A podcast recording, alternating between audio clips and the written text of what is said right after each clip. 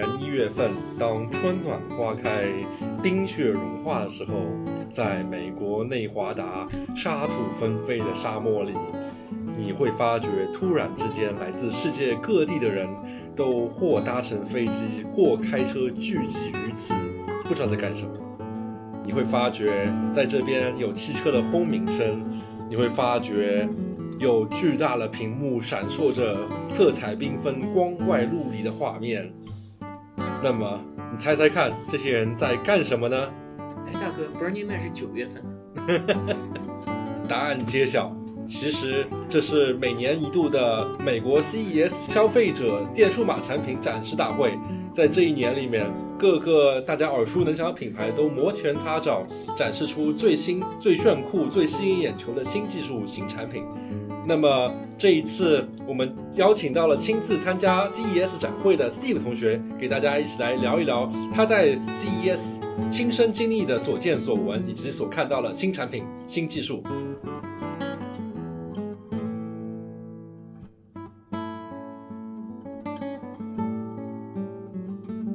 这里是牛油果烤面包。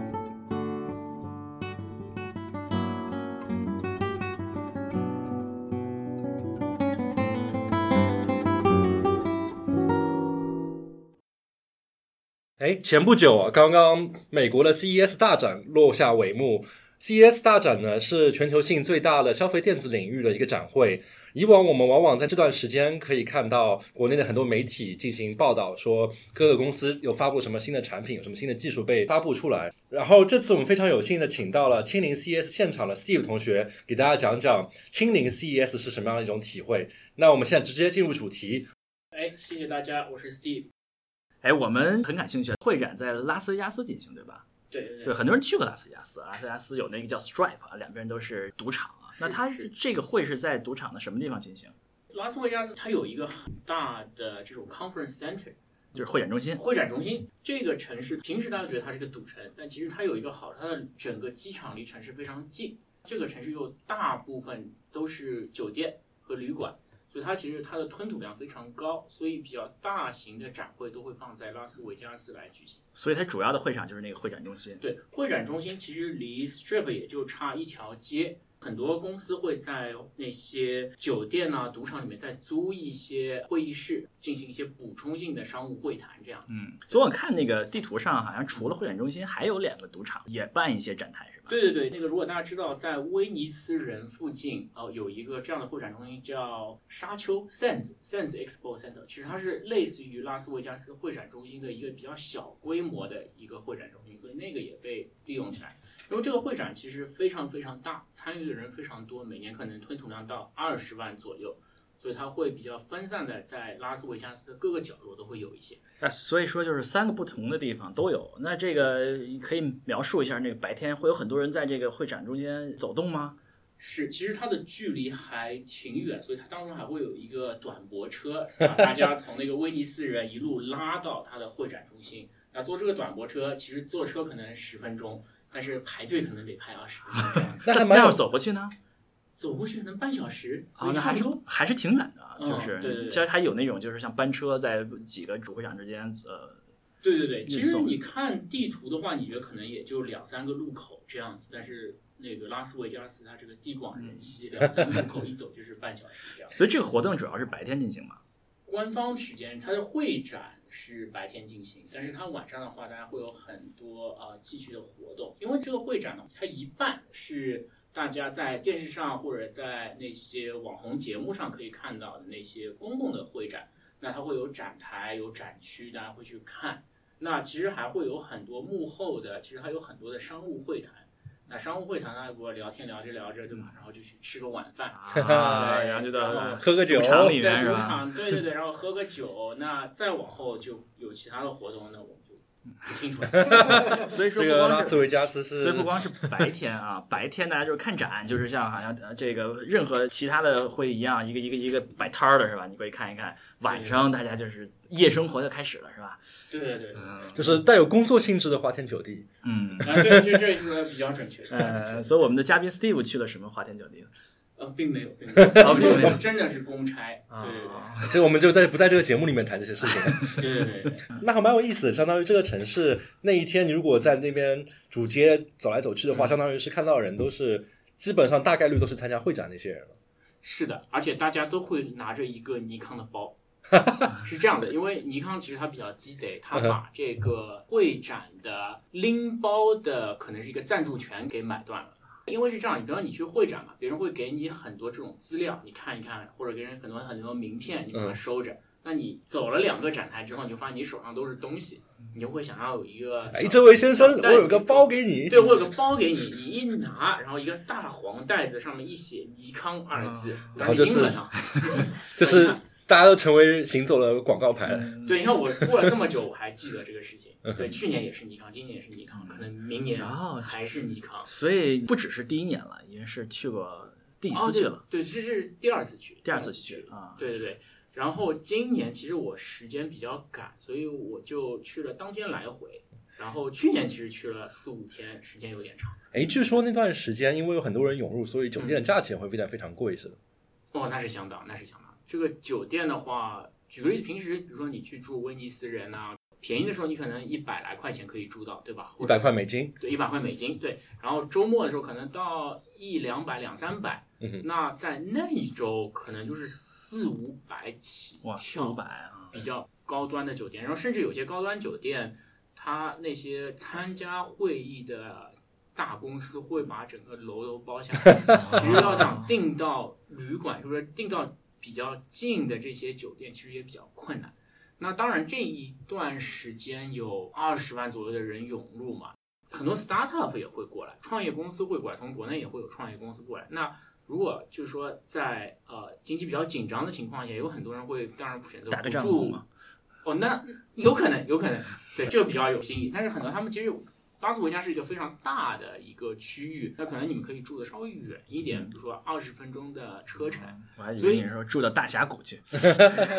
这可能也是可以的。哎，所以另外对我们观众有一个建议，就是如果你要去拉斯维加斯进行普通的旅游的话，千万要避开这些时候。嗯，对对对，你要避开 CES，对吧？再往后又有好几个结束了，EDM 啊，就如果不想去蹦迪呢，尽量避开。当然，其实也很明显，你看一下旅馆，说莫名其妙某一周这个旅馆价钱就是四五百，你就可以研究一下这一周拉斯维加斯有什么。这不然的话，就算你破费了，看周围都很奇怪，为什么他都拿尼康的包是吧？对对对，对对对对对哎，就是尼康的包，这个就有点奇怪了。结果你是用佳能的是吧？啊本来拉斯维加斯的旅旅馆是相对比较便宜的，对把你吸引到那儿去赌啊，嗯去看展、呃去看演出啊什么的。那这这个要到五六百，那就是相当贵了，这个就反差很大了。是的，是的，其实这也算是拉斯维加斯这一个城市的它的一个商业模式，因为它其实不只是办这个电子消费展这一个，它就一年里面可能会有很多很多展，有些展可能是更多更行业性的一些展，啊，可能我们都没有听说过，比如说什么婚庆展啊、家居展啊，都会有。包括我听说，像是拉斯维加斯那段时间的广告牌也会变得比较贵，因为很多科技厂商也就会那段时间专门租用一个广告牌。哎，对啊，这些广告牌都是什么呀？这段时间广告牌，比如说有很多手机啊，LG 啊、三星啊，甚至最大的广告牌，它有一个那个叫什么 monorail，有个小火车在城里面开，那公司会把那个火车的图漆给买下来。哦，今年是谁买下来的？今年 Google 有买，Google 常年都买，哦，就是那个 Google 助理、Google Assistant、OK Google 那些东西，他常年都买。嗯，包括我看好像是去年吧，Apple 买了一块很大的展板，就是群嘲各方，就说 What happens in iPhone stays in iPhone，就他那边嘲讽其他啊，人，对对，这个这个我有他就是嘲讽其他人隐私做的不好，他并不参展，然后去买个广告牌是吧？就秀一下存在感。这是踢馆。这个是相当于是因为他正好是在拉斯维加斯嘛，以前有个老话叫 “What happens in Vegas stays in Vegas”，对吧？就干了上。嗯对，那他就是用这样的一个调侃的语气去去讲这样的事情。我们说回这个展览啊，参加这个活动的一些展览商都是一些什么人？嗯，其实是有大的人，或可能有这么几类人群。第一类像是媒体，那媒体有很多，比如像是那个大型的，比如说电视啊、电台啊，会去一些，但更多的是自媒体人，比如说像 YouTube 上最著名的 KBHD 啊、那些人，然后国内也会有那些媒体人过来去做一些采访然后当天晚上大家看到很多报道都是那些媒体人做的，这个说的是参展人，就是参展人对就是去参加活动的，参加活动不是展览的的。对，就参加活动，对，参加活动，参加活动有一个是媒体啊，对媒体，那第二个当然是那个展出方，我是做产品的，这里面可能又可以细分，我们可以等会儿再聊一下。嗯哦，那还有一些，比如说是纯粹是科技爱好者，因为有很多，比如说学生他也会去，他学生可能会有一些折扣，对吧？或者你可以通过其他的渠道拿到一些票，或者可能老师布置的作业回去要写什么返乡汇报。对对对，因为这确实一个比较好的一个，你能够一次非常非常集中看遍所有大的这个各个科技领域，你可以垂直着看，横向的看，看到各种各样的啊、比如说我就看一个产品，我可以看到这个领域里面五六个不同的产品，比如说我就看无人机，我可以看大疆的，我可以看其他品牌，哎，我突然讲不出其他品牌，非常厉害。对，是非常非常的集中。这样的人里面，我觉得，比如说有人想要去做转职，做成一个呃产品经理，尤其你要你要做硬件，这个展会你必须得去看几次，去体验一下。是对于比如说你要做风投，你要做这方面的风投，去那边应该是个挺对啊高效的一个。有没有投资人在那儿？肯定有，肯定有，绝对有投资人会在那里。就是说是一个比较好的学习的过程，就是如果你想了解行业动态的话，去那儿比较好。那我们作为一个科技趋势的节目，请到了去过的人，非常的不错啊。是是是。嗯，那我们 那我们说一说这个参展商吧，都是参展商都是有几类嘛？哦，对，参展商的话，其实他们是这个会的主力嘛，他们相当于是这个会的金主金主对金主。然后他们在那边的话，其实有那么三大类，而且它其实这个展会因为做了很多很多年，他们在布展的时候就已经把这些东西考虑进去了。比如我刚才讲了它的会展中心，它会展中心最大位置最中间的这个主管，他就把所有的位置留给了大品牌。那大品牌，比如说中国的华为啊，然后 LG 啊，然后像三星啊、索尼啊，包括欧洲的博士啊，他们都会过来。那他们会在那边搭非常豪华、非常大的，我已经不能叫它展台了，这个就是一个展 体验中心 体验中心。对，你可以想象他们就把 Apple Store 给搬进去了，可能比 Apple Store 更大，可能有两三千平米。两三千平米啊，呃，每一家都有那么大。那它在里面可能我印象比较深的，像三星和 LG，你进去之后发现你整个就进到了一个密闭的空间里面，然后它里面会有，它里面还有单独的展区，而且他们是大公司，有很多的不同的产品线上的。是的。然后 LG 的话，印象最深的是它每年的位置是固定的，在那个地方。然后他们前面它每年都会秀它那个显示屏大的 TV，然后搞的那种曲面屏。其实大家如果看那个呃一些 YouTube 的节目，还有哇一个包围的这样一个屏，啊它是会折啊弯啊，然后在上面很多很绚丽酷炫。其实整个就是一个秀。对，因为它是本来叫 Consumer Electronics Show，、嗯，所以它就是一个做秀的一个对，那这些品牌到那里，它更多的是想要做一个品牌推广，然后他们会在那边，有的时候会在那边发布新产品。三星在那边今年就发布了几个新的产品。那在这个时候，因为全世界科技圈都会把目光集中到这里，那你在那个时候发布产品，就倍儿有面子，对，就是特别有面子，而且你特别，你花一分钱可能可以得到两分媒体全都在那儿，注意力都在那对，儿。注意力都在那，你花一分钱得两两分的功，非常好。这个是我我认为是第一梯队。但你说了这么多大厂啊，并没有说我们通常认为这个统治世界的一些企业啊，比如说像苹果呀、谷歌呀、亚马逊呐、啊，甚至有点像微软呀这样公司，你并没有提到这些公司。是这样子的，谷歌的话确实也有一个比较大的展台，它已经不是展，它在它外面造了一幢楼。就你们这些 low 还在只在那主会场，我自己也有个楼。对，那还有更高端的，比如像苹果，刚才你也提到，苹果还调侃大家大家在看什么，对吧？他可能觉得，哎，这个会我不跟你们玩，哎，你们太 low 了，我们根本都不屑于跟你们玩。对我我更高，我更高。那像那个亚马逊，其实它更加鸡贼一点，它没有自己的一个区，但是它有有可能有，我嗯我错过了，对吧？但是它把它所有那些 Alexa 的智能家具，它植入到了所有的展台里面，所有的展台不论你们去哪里，自己随便走，总归是不会对 miss 我。对你去卖那个音响的，它音响店里面有有 Alexa，嗯对吧？当然也有 Google，嗯对吧？Google 它跟大家 PK 嘛，然后看谁抢得过谁。呃，你走去卖手表的，它手表上面也有 Alexa 的展示。嗯你去电视品牌、电视区也有 Alexa 的，所以它是更为一个分布式的、一个沉浸式的在那里，到总的来处都是它。总的来说，就是不你是大厂的话，基本上总会会想尽办法、绞尽脑汁，或者是多花钱也好，或者说是找一些鸡贼方法也好，都要在这边受一个很强的存在感。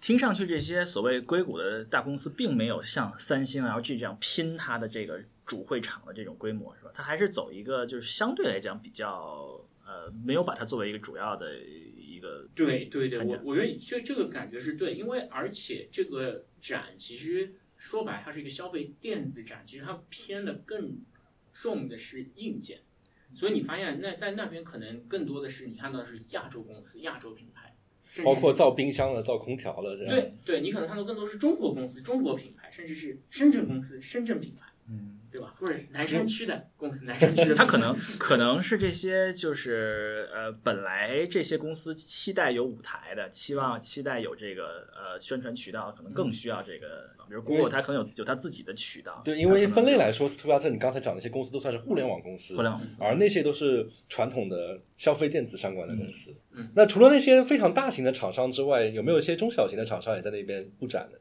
哦，有有有，就是说他在这个主会场的边上嗯，就有一个叫南会长区。那那里面可能它更多的是按产品的分门别类的把东西归在一起。那在那边的公司可能它会规模小很多。举个例子，这边我看到我们有很多录音设备，那比如录音设备它就有专有一个区，完全是卖录音笔、卖耳麦。那还有一个区，它完全是做无人机的。我一般说打枪还有很多很多其他的，对吧？然后如果大家玩摄影，它可能你三脚架它有一个区，嗯然后那玩那个摄影它有电子稳定仪、三轴稳定仪它也有一个区。那每年可能，而且每年会发现有意思的是，你发现有东西去了多了之后，会发现其实它是有一个趋势的。比如说，可能六年前无人机刚出来的时候，哇，你发现可能半个会展都是无人机，人人都在那里做无人机。现在都被大疆打败的差不多了，是吧？对对对，然后在可能呃三四年前 AR VR 特别火、特别新的时候，你会发现哇，三分之一的区大家都在做 AR VR，然后会发现有很多抄袭也好，或者说 knock off 也好，发现哎东西都差不多，嗯，对，会都是深圳做，出来的。对，就会会有这种一种感觉，都是深圳做出来的。对，，都是深圳做出来的，都会有会有这么一种感觉。对，但是你你当你经常去了之后，我也是听别人说的，他们去了多年之后，你会明显的发现什么东西慢慢慢慢变多。它一般不是慢慢慢，一般是一下子变多变多。一般是第一年有一家公司说，哎，我今年来做一个这个，大家觉得嗯很厉害。第二年你去看，哇，一大堆跳了出来，然后就慢慢慢慢慢慢变少。对，然后最后剩下来的就是非常经过革命洗礼的 牛逼的产品、牛逼的公司。因为我想在那边不转，其实压力也挺大的，相当于你的竞争对手都在周围，嗯然后别人要来看你的话，那平其他人他们肯定也都看过了。在那个硅谷电视剧里面有一集是吧？嗯大家就看着对面的人想办法，然后就其实他那一集，我哎，小哥别过来，到我们这来看一下。嗯是非非常非常的呃贴切吧。而且我去年在那边的话，我去年待的时间比较长，跟一些国内的初创公司一起看他们在那边布展，其实压力真的很大，因为你是一个产品还没有发布，很多东西你可能还在研发，甚至你会有很多 hack 在你的你的 code 里面，对不对？所以 万一有个 bug，今天晚上就把程序员在拉斯维加斯祭天了，是吧？哦，这个是一定的，就是说一定几天了是吧？这个是一定的，就是哎，其实说一下这个时间，这个时间其实非常奥妙，一般都是每一年新年的第二周。那对于参展的公司，尤其是第二类那些公司，尤其是你是一个初创公司去参展的话，其实对于他们压力非常大，基本上你前四五周都是没有休息的，啊，这个看来圣诞节和新年都不能好好过了。休息了。没有没有没有放这个我们中国就有很大的优势 啊，就是办完之后赶紧回家过，春节。办完再过春节啊。对对，因为我个人今年去做这样一个一日游，其实也是有任务。我嗯我自己有一个 demo 要给别人看，那我们之前就是在那边九九六爆肝，爆 肝，其实比九九六还要厉害一点。然后所有人在那边都是这样。然后去年跟一个朋友聊天，他说啊，我终于有空来见你了，我们 demo 算稳定下来了。我说啊，你怎么这个鬼样子？他说对啊，我前两天都没怎么睡觉。对确实很不容易啊。是，而且这个东西其实确实压力也非常大。有点像以前有电影那个 Ocean Eleven，嗯哼大家在 Vegas 干一票，嗯有有种这种感觉。咱们今年去 Vegas 干一票，因为你去了，在拉斯维加斯把你的产品一旦发布起来，你会，尤其如果你做一个比较新颖的、别人没有做过的东西，你会得到非常非常多的眼球。然后，如果你一个初创公司在那个之后，你去融资啊，都会非常。所以说，对于这些第二这些第二类的公司，确实是一个大坎儿，是吧？这是是一个很大的一个考试。是是一个很大的考试。而且一般你做完这个之后，就有很多人会主动的和你接洽，你就可以在那边当场的做一些商务会谈。很多人比如说从中国跑到好美国西海岸这边，那这完了之后，他们可能甚至还会做一个路演，路演，对他们会带着他们的产品去到各个有可能合作的公司，给他们看，说，哎，我们这个，哎，你看要不要怎么合作一下？这样，然后他们可能会在西海岸从南到北都会走访一圈。所以给大家描述一下那个二流厂商啊，就二档厂商了，他那个我觉得不不能说二流啊，他们在他们自己的领域里面其实是一流的。嗯对就是没有那么大的，就是中中型厂商，他们那个展台大概是有多大？嗯，他们这个产台其实也不小，小一点的也有那么四五十平米。四五十平米啊嗯，对哦那相当不小了。嗯对，相相对要比那种上千平米一个小很多，但是但是还是有有可能他们也会在当地雇人，嗯，对吧？做做这些秀，然后因为当地其实也特别有意思，你发现哎，这个是深圳的那个公司，但是他们雇的都是本地人，对他们当他们这个东西已经做的非常非常成熟，都有一套产业链，然后你发现哎，这些人本来一看女的花枝招展，男的英俊潇洒，一看就知道他们平时是比如说在酒店里面服务，或者是在赌场里面做，那在这一周他们全部会被应征过来，在那边啊教大家做 demo 看 demo，那四五十平米大概就像一个一不小的一个空间。那它是一个展台吗？还是里面是你可以走进去可以你可以看？走进去。而且展台的话，相当于它就是这个空间是你的，然后你想要把它布置成什么样，是完全是你自己说了算。你可以花很多钱去做很多装潢，而且这种东西就是一次性，用完你可能就，对吧？那最流行的这种装潢，或者说是你？看到过印象最深刻的这次展区是什么样子的？印象最深刻的有这么一个东西，就这个品牌我有点不记得了，它是美国做拖拉机的。然后你说做拖拉机为什么要去，对吧？它又不是消费类的，它又不是电子的，你你来干嘛？嗯那它实际上是他其实要要在那里展示的是他自己的这个无人驾驶技术。哦拖无人驾驶哎拖拉机那不是蓝翔学校要没有学生了吗？对，而且它其实可能你可以买大的，可以买小，它在里面它就直接，它整个展区可能有上百个平方，稍微大一点，但是它也是归在就是第二类，就是它就是我就展示一个东西，它就是啪拖拉机，嗒一下一个大巨型的拖拉机，啊那你可以可以试驾吗？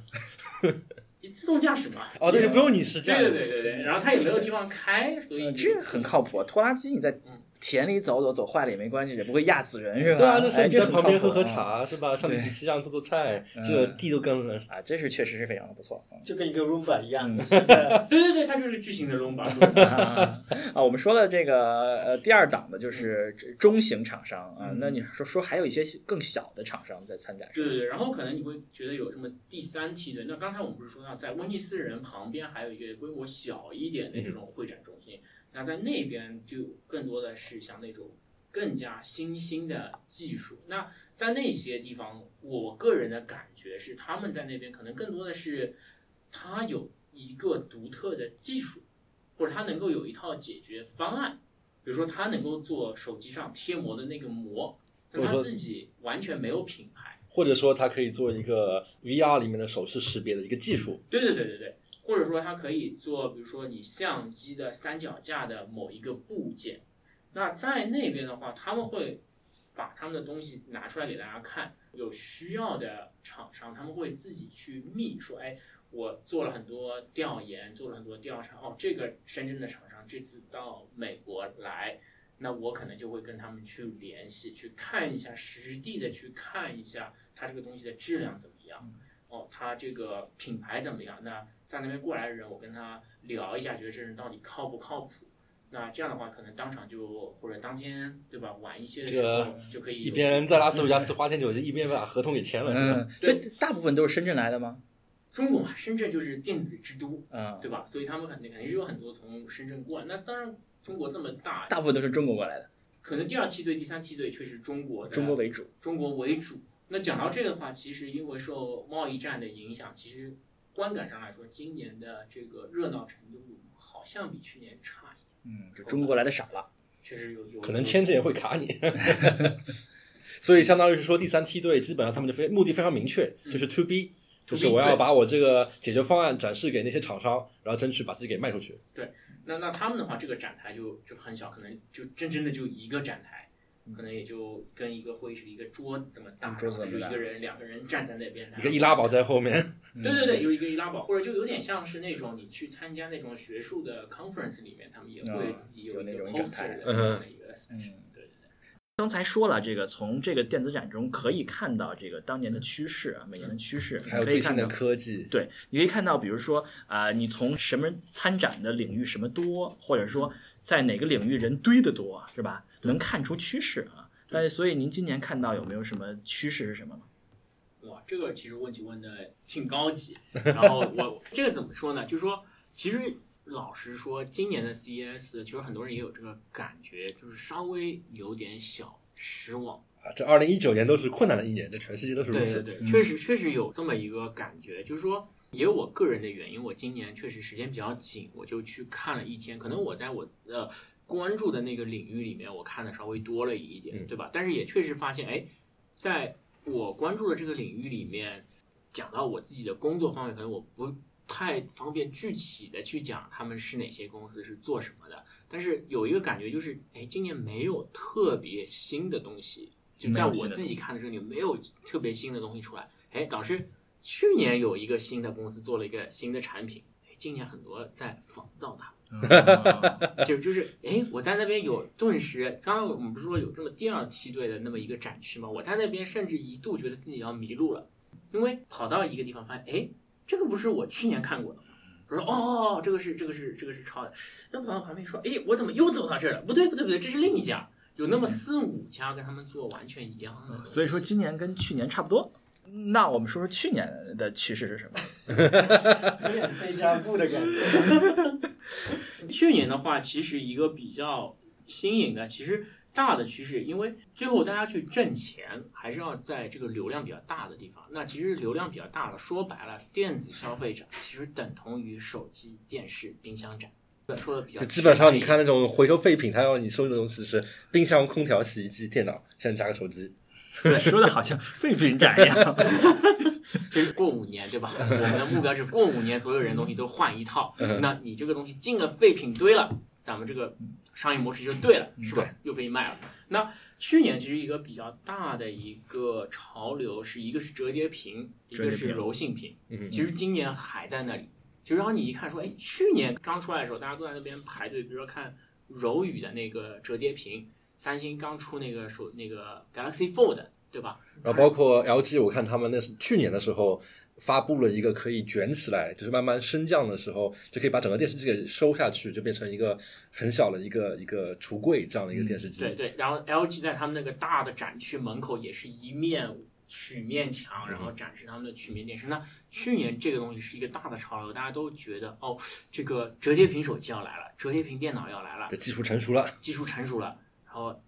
今年看一眼，哎，还是这个样子。啊，那今年看到，比如说折叠屏或者是这个叫曲面屏，呃，有没有眼前一哎，对，亮的新东具西体？试了试，大概什么样子？到了一个什么程度？哦，就说今年的话，比如说 LG 啊、三星啊，他们确实已经量产了，你你可以花很贵的价格买到那个手机。那这个大家观众朋友有兴趣的话，LG 刚才说的那电视机差不多卖六万多美金吧，对对对，然后那个手机是三四千吧，Galaxy 三千三四千美金差三四不多。千美金差不多吧。嗯，那最大的问题是它，我觉得还是不实用，因为它完全就相当于是你买了两个手机，然后你可以把它们合在一起。翻盖手机。翻盖手机，对，而且我觉得最大一个问题是我一直觉得他们这个翻盖的面是反的，它翻完之后，它屏幕在外面。我我好像觉得它应该在里面，就跟那个 Westworld 西部世界里面，他们那么拿一个屏，然后叭一翻就就合起来、关起来了。你有一种保护安全的功能。它那个折叠屏外面，呃，好像尤其是它那个折叠的地方，感觉特别的脆弱，好像 感觉随时都会坏掉，而且之前其实三星那个折叠屏手机，它去年刚刚发布之后就卖了嘛，然后所有人都要退货，因为都坏掉了。然后后来它确实返厂又修了一波，好像稳定下来。今今年修了就说，看我们现在可以有稳定的折叠屏，你们没有吧？对，就是你说，那你这一年好像就确实没有特别特别新的东西。那当然也可能，我觉得还是郑重说明啊，因为我今年就去了一天，嗯，极有可能因为好像我没有没有花足够的时间去看这个展览。像我们没有去的话，我们看报道的话，今年折叠屏比较亮眼的，就就是联想它的 ThinkPad 好像推出一个折叠屏的笔记本，嗯，它是怎么折法？它就是相当于是把键盘这部分也替换成一个屏幕，就相当于是就很非常大吗？对非常大就一个两个十四寸放在一起的，差不多这种感觉。觉。然后本质上就相当于是一个巨大无比的 iPad，然后可以可以一折二可以，折了，然后你这个键盘就是在屏幕上打字，就是对虚拟键盘，啊反正这算是一个比较亮眼。具体实不实用我就不太清楚，哦因为我觉得可能对于很多效率工作者来说，我觉得实体键还是跟虚拟键盘差蛮多。对，其实讲到折叠屏，之前一段时间那个摩托罗拉出了一个手机，之前摩托罗拉可能十几年前有一个手机特别火的那个 V 三 V 三 V 三对吧？那个 Razer 对 Razer，刀锋战士，他就说特别薄，那个时候。对，那个时候特别薄，特别炫酷，对，就就就哇，这手机太牛逼了。然后摩托罗拉就 一蹶不振啊。一蹶不振，然后这次他又复刻了那个东西，它也是一个折叠屏。其实那个你可以想，它的那个工业设计和当年那个 V 三非常的相似，然后它也是折完之后非常小，哎，但是摩托罗拉不知道怎么回事，还是因为跟联想的关系，因为它现在其实是联想收购了嘛，所以好像当场我我也没有找到他们到底在哪里，然后可能还是一个还是一一点就是我今年时间确实非常有限，但其实我当时觉得折叠屏。所以这从另外一个侧面来说，也并没有很多人堆在那儿等着看，是吧？要不然你也看到在哪儿了，是吧？对对对，所以就说明也嗯大家也兴趣也就是一般。看所有东西都折了，你就觉得啊，这折折这有什么干嘛的？然后另一个的话，今年在电视机，我不知道现在还有多少人对电视机感兴趣。这大家有要有还是得有是吧？对对对，但是电视机的话，今年是还是比较亮眼的。那基本上所有的大厂，LG、三星，对吧？然后国内的创维啊，都有一个东西叫的沃，就你一 整面墙一面墙啊一面墙都是那个电视机。那三星特别搞笑，它有两个的沃，肩并肩。我说你这个英语不太好啊，就是怎么可以有的沃就是一个嘛？然后你怎么有两个？你要什么叫做肩并肩呢？就真真是两个墙就放在可能一个大的屏幕上，可能又转一个弯，你又看到一个。哦，你说，哎，你这等窝不应该只有一个吗？那这这两个有什么区别呢？没有区别，一个大一点，一个小一点。多大？啊一个有对有多大？哦，那还真的挺大，可能你要算尺寸，我觉得至少要两百寸以上。哇哦，哦，然后确实观感确实比较震撼。好像媒体报道是好像二百九十二寸有一个，好像有 去年有一个一百九十二寸，达到了二百九十二寸。的还是什么？啊，不知道。所以他们这个意思就是说，我们现在有这个技术能力可以造这么大一个电视机，对然后像素点这么多，我们算得过来。肯定是比我家强大，肯定是我家是放不下这个电，视机。因为它那个其实它主推的那个关键的技术叫 Micro OLED，嗯，然后它那个能够现在都能够做到八 K，八那这两个加起来有什么比较有意思的地方啊？你可以整面墙都是一个电视机，但是你没有八 K 的内容，对不对？没有关系啊。啊，就显示一个墙，对，我可以抠一块出来，把它做成一个四 K 的 TV，就是你这个四 K TV 啊可以在中间，可以在左面，可以在上面，可以跑到右上角、左下角。然后因为它是 OLED 嘛，所以它黑是真的是纯黑。就省电哦纯黑啊，纯黑，所以你发现，哎，我这个电视机刚刚我在这边看，它还是一个四 K 小电视，你回过头一看，哎，怎么变成一个八 K？或者早上起床了之后，你一路去刷牙的时候，那个电视机就跟着你跑。可是谁家愿意墙是黑色的呢？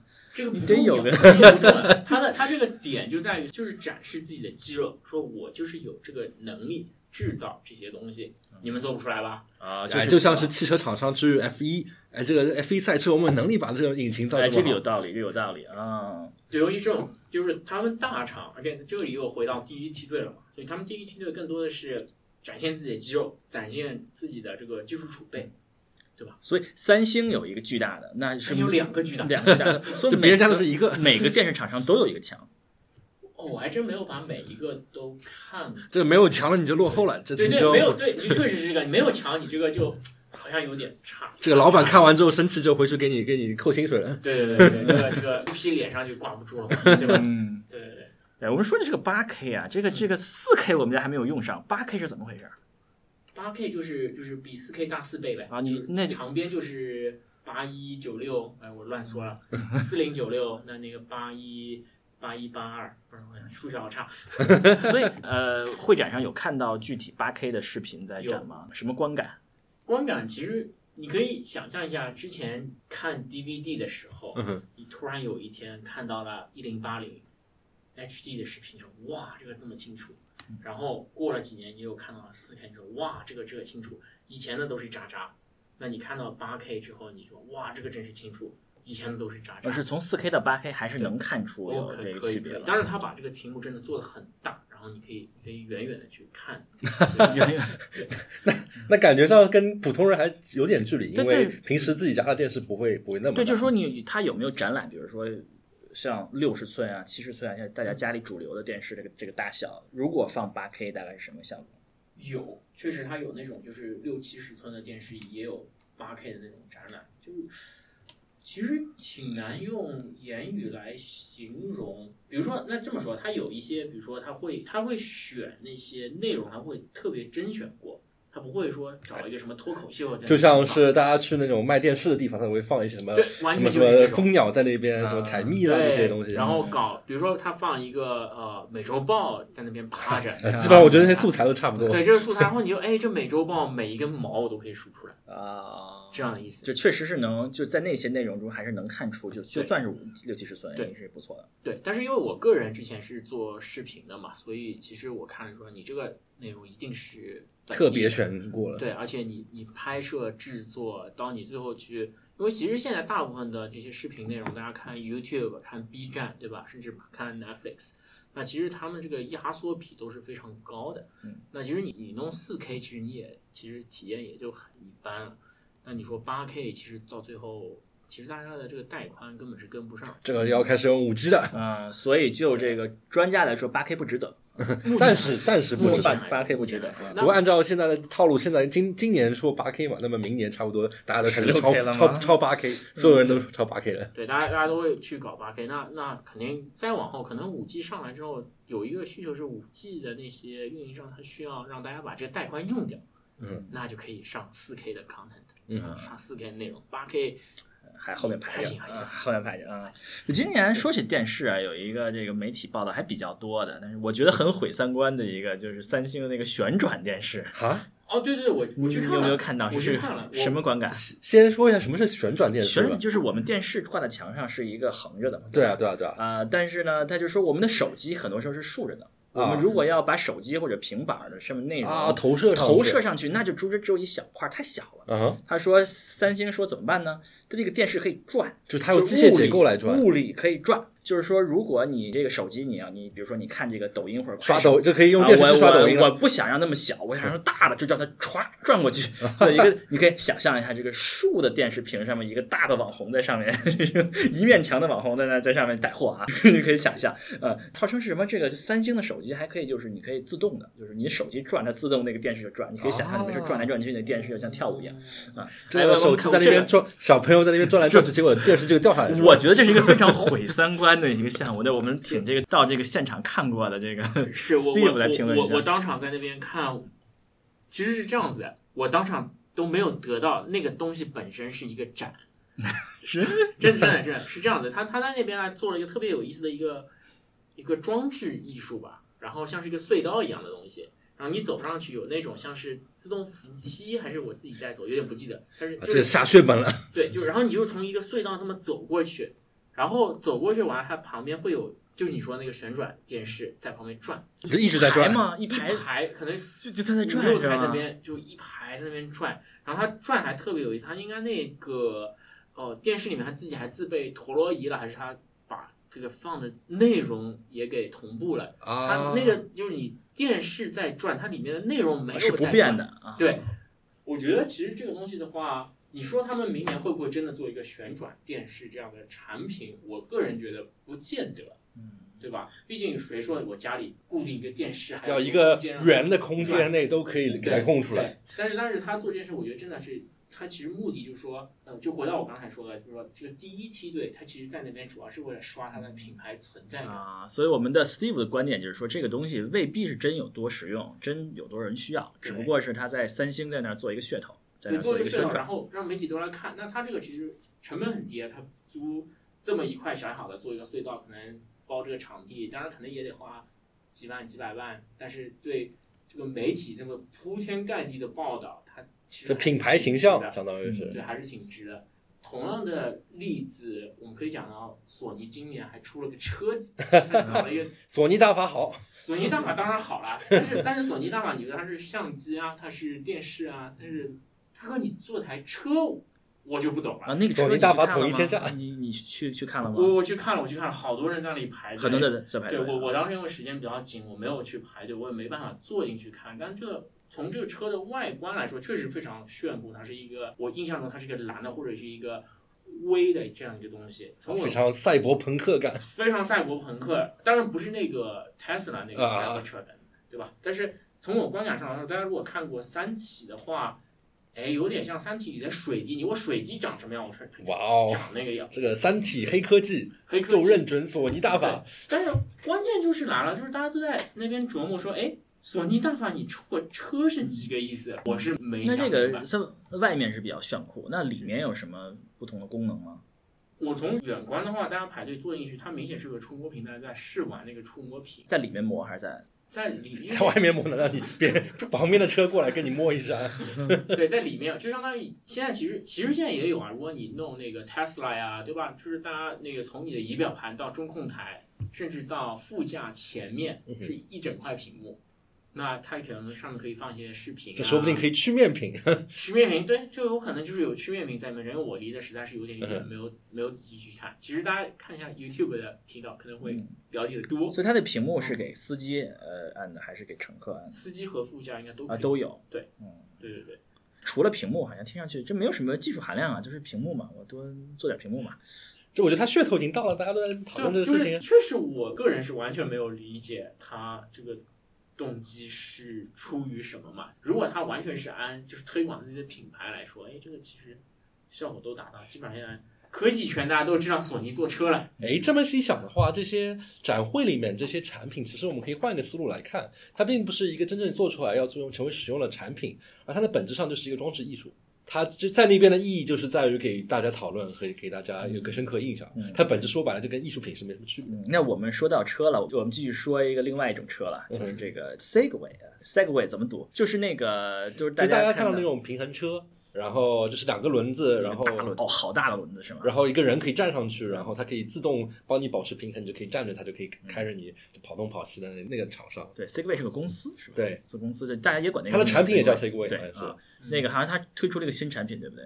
然后它推出一个类似于一个座椅，你可以坐在上面，它会动。因为之前的 Segway 它第一代是你不但是要站在上面，你还用手推，嗯哼，然后就有个手把，然后手把握握住，对？吧？嗯然后小米收购了之后，他们好像又推出了一个不需要手，你直接夹着就能走，有点像那个风火轮，是吧？嗯然后这次他索性做了一个能你能坐在上面的，就站都不用站了。站都不用站了，坐在就上面啊更加的舒服。是不是明年出个葛优躺？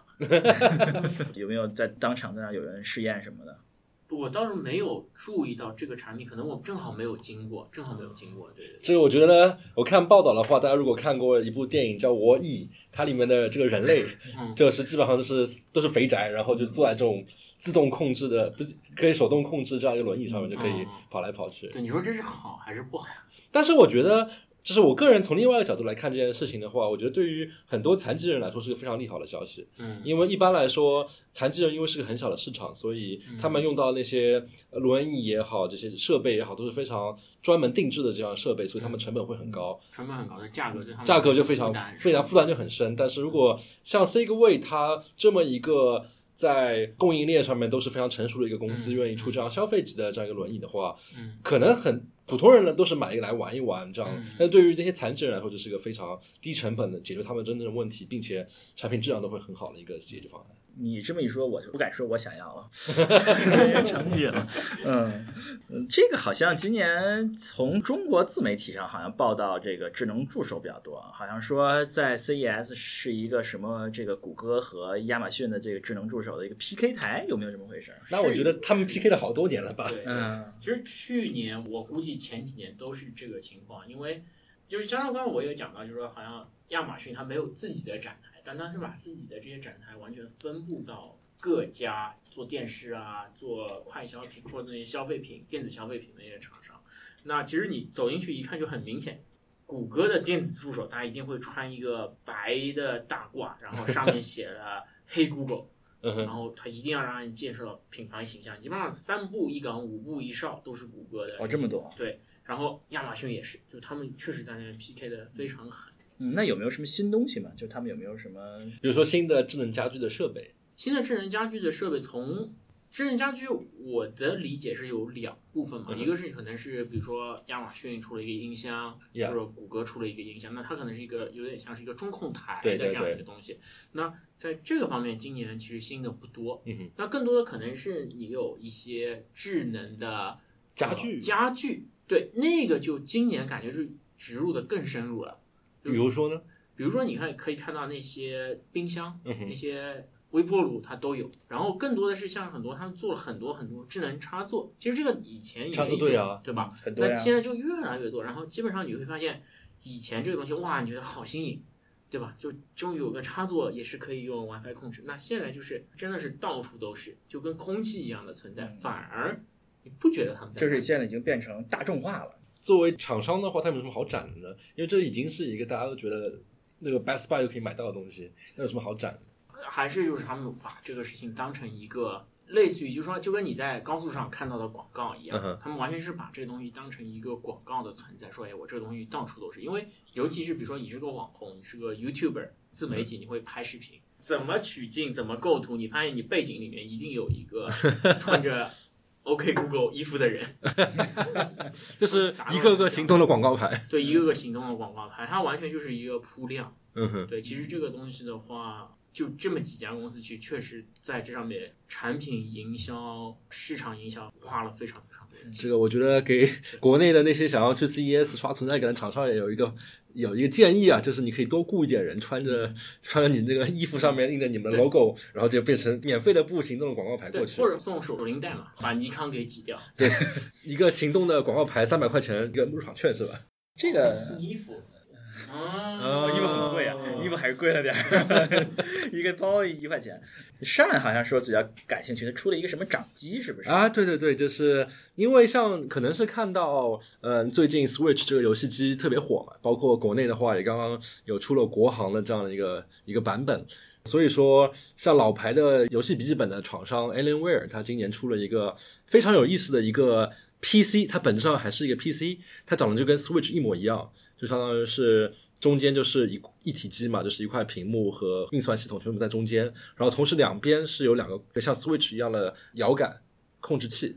然后平时的时候就像个掌机一样，你可以把两个摇杆给连接在这样一个中间这个主体上面去。然后如果你要可以接在电脑上面，通过 HDMI 接电脑，然后同时你可以把两个控制器拿下来，拿在手里面就可以拿在上面玩这个游戏。那那这个创新性在哪儿呢？这创新性是在于之前大家都没有想过 PC 游戏机是可以这么设计，因为之前大家一旦提到 PC 游戏的设备的话，无外乎就两种选择，要么你是用笔记本。就是我们平时工作那种笔记本，只是说有一种专门的类别叫做游戏笔记本，它可能显卡会配的好一点，同时它的散热会做得更好一点，因为它一直要做非常高运运算量的一些游戏嘛。同时它的键盘会比较酷炫一点，搞的 L LED 灯什么的，这是一种可能性。然后另外一种可能性就是说，你配一个游戏的桌面电脑，就是我们传统所见到的桌面电脑，可能也是同样的，就是显卡好一点，散热好一点。那么它现在就是说，我们专门针对 PC 游戏这件事情，专门的设计一个设备。它虽然还是跑的是 Windows，但是它的整体的设计，包括它的输入设备，都是变成了一个跟平时的掌机一样的东西。嗯然后对于很多的游戏玩家来说，这是一个如果他们的产品能够真正面世，并且他们的售价不是太高的话，对于很多核心游戏的玩家来说是一个非常令人激动的事情，因为很多人对于呃 Switch 游戏机的一个呃意见是在于它上面的游戏不是很多，包括因为 Switch 这个游戏的运算能力比较差，所以它上面的游戏的画面也不是特别好。但是 PC 游戏它有这么多年的发展历史，所以它上面的游戏就非常非常多，而且画面都很好。那么，如果像 Alienware 做出这样的一个掌机形态的 PC 电脑的话，相当于说我可以有 Switch 这个游戏机的便携性，同时我可以玩所有我本来就在玩一些非常精致的游戏，那就是非常有意思的一件事情。今天这个 Steve 有没有呃看到这个设备有？哎，终于有一个我看到，在我短短一天的这个旅程中，确实当时跑到这个展台，然后他们当时挺有意思，这个展台人不是特别多在那边，然后我一开始还没注意到，然后哎，这不就是那个传说中的传说中的 Alienware，然后试用了一下，其实重量还还行，哦，就已经有一个可已经有可玩的以可，以可以拿到手上，然后感觉上就是大号的 Switch。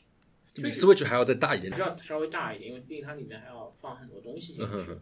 当然，它没有让你们试用很长的时间，那我觉得它其实功耗啊，包括散热会不会是一个问题？因为大家都知道，包括电池续航，对吧？那这个能不能就像你说，能不能把这个硬件真的做到那个程度，然后可能会有一些层系统的优化，能不能做到？对，然后它如果电池续航不好，那可能这个东西会比较尴尬。嗯，但是我确实得到这里面，我觉得一个很核心的话，是因为内容为王嘛。嗯，那在 Switch 上面，其实它的这个内容确实有限，因为大家就相当于是要专门为 Switch 这个设备来写游戏。对，而且 Switch 它的那个本身的处理能力又稍微弱一点，其实很多啊、那些三 A 级的游戏并不能直接在上面跑，你还需要做很多的优化才能在 Switch 上面跑。哎，那它当然它是一个 PC 的平台，我这个移植的成本就没有了，我当场就能够跑。那这样的一个平台，它能跑到多好，嗯好像还是有。所以你在上面玩了一个什么游戏？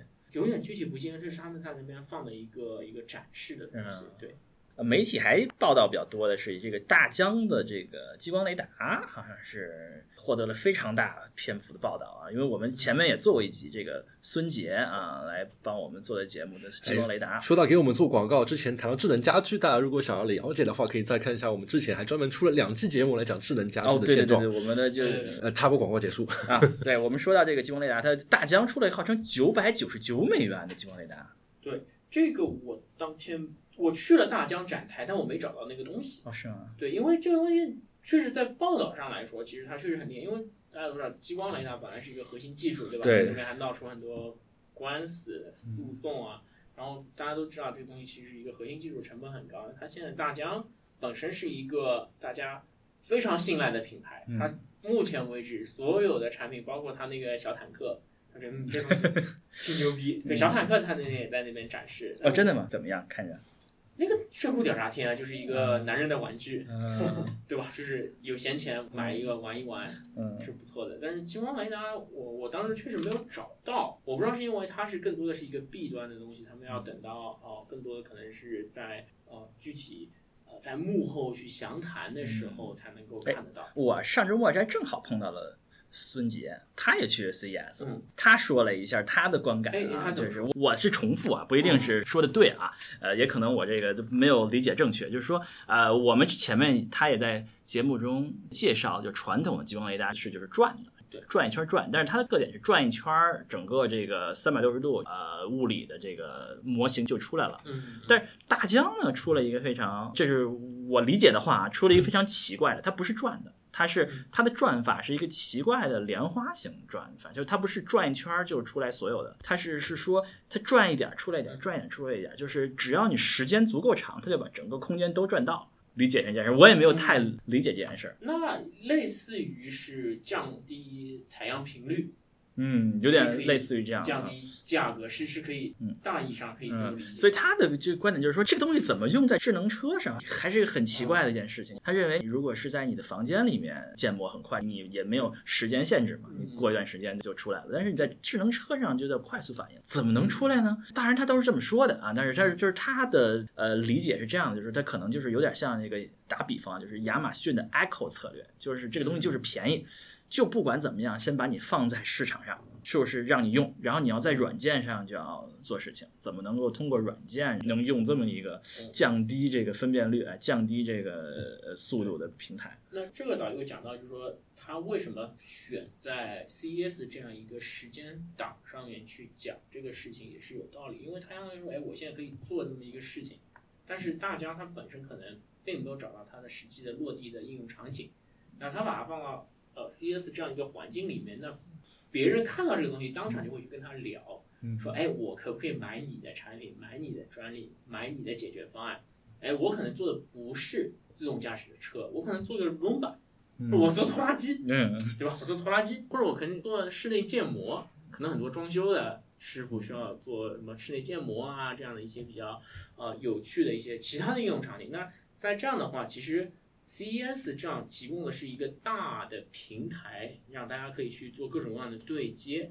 那我觉得他们放在这个时间档去讲这个事情是有预谋、有计对划。，这个说的也这个说的也可能有道理，他可能也不一定想清楚了大概能怎么用，但是他就是把它放出来，大家可以可以用一用。对，从我参加 CES 来说，我觉得其实大家可以看到目前的东西，比如说看到这个很炫酷的装置艺术，看到索尼做了一个车啊，可以看到啊有一些小的厂商啊做了新的产品，对吧？那其实有很大一块这个展的话，它其实是在幕后你可以才能看得到的东西。那比如说有很多厂商会在那边，它是某一个领域里面做某一个新的技术，它不一定会放一个公共的展台，邀请那些媒体来看，他可能会在他同行业里面去邀请别人过来做一些私下的这些展览。比如我今天去参与的这个展览，也是我们就是把大家拉到一个房间里面。然后别人都不知道我们做了什么展览，我也不方便告诉你们做了什么，对吧？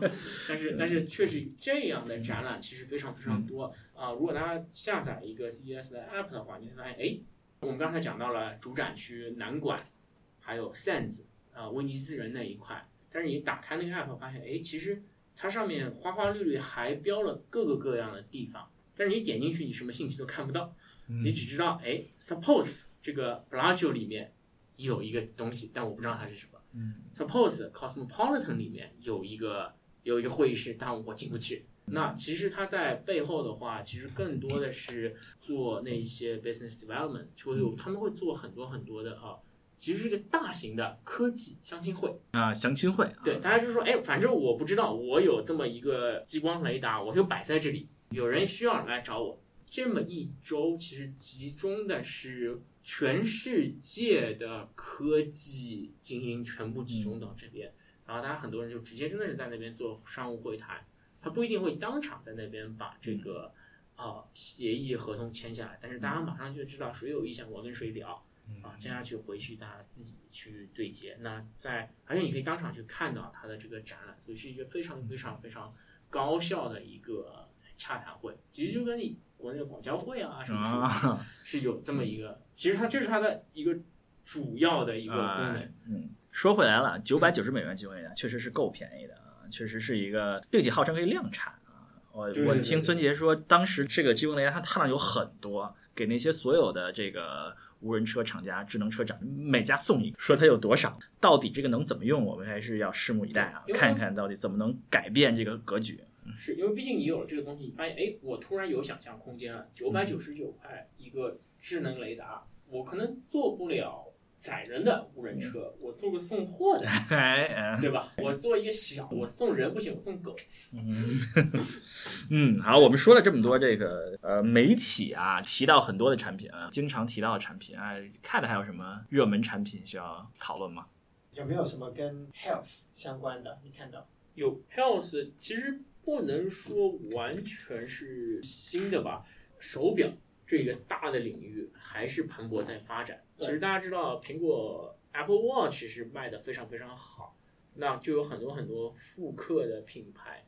刚才我们也提到，第二类展商里面，他们会有各个领域的手表，确实是一个很大的一个展。然后他们会把他们，基本上他们就把他们自己的实体店也搬到了拉斯维加斯。啊然后你可以当场去试，啊，然后你可以说，哎，这个手表型号怎么样？然后他们会跟你说，哎，这个可能它可以电池续航二十天。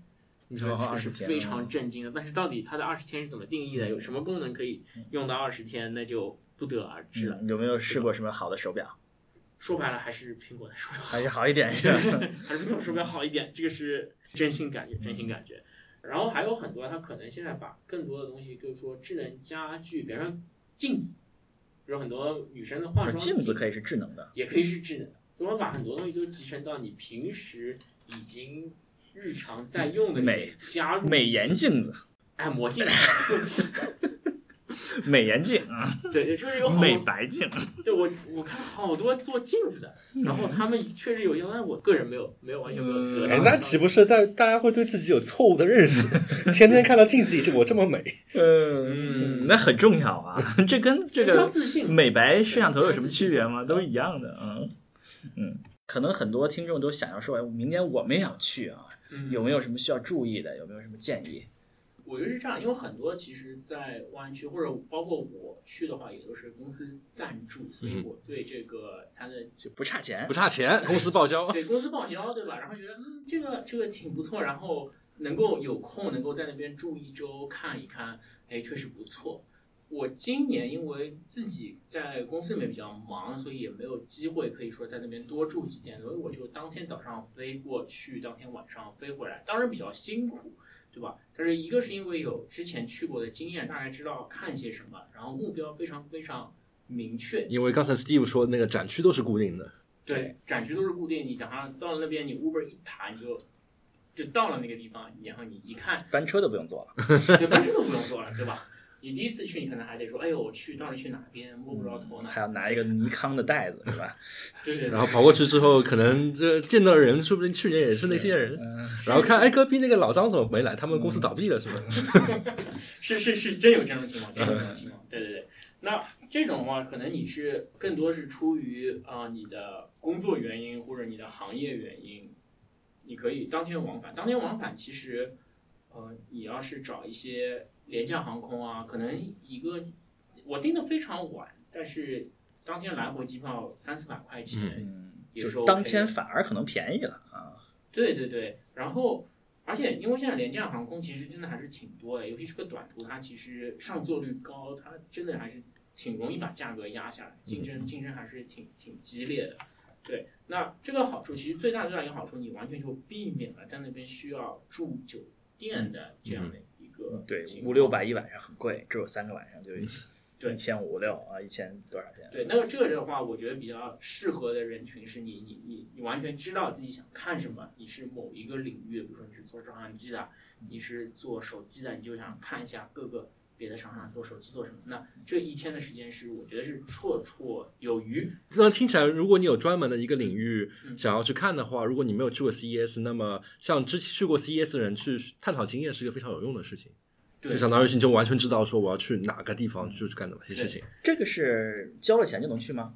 是，就是他那边在注册的时候，他当然会问你你是在什么行业工作。其实他官方的那个标准是你是相关行业从业人员，对吧？那那么现在所有公司都是科技公司，对所有人都是相关行业这个消费消费电子，这个消费者都不会去。是是，其实门槛真的真的不是很高。那它如果讲到票价的话，有那么几类。首先，如果是媒体人，是免费去的，哎，赶紧来给我们报道，就靠你们了。对他赶紧来报，而且他经常会那些媒体人他会把你当成 VIP 处理，我我们算媒体人吗？我们这个再努力一把就可以算，是吧？这个靠大家都支持支持，对转发转发转发收藏三连点三连三连。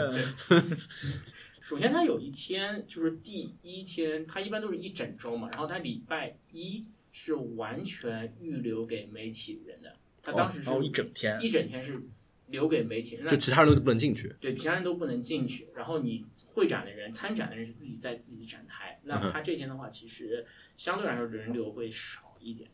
那后面呃，周二、周三、周四周五，就是所有人都会在那里。那相当于第一天那些大的发布会就是在在放的第一天。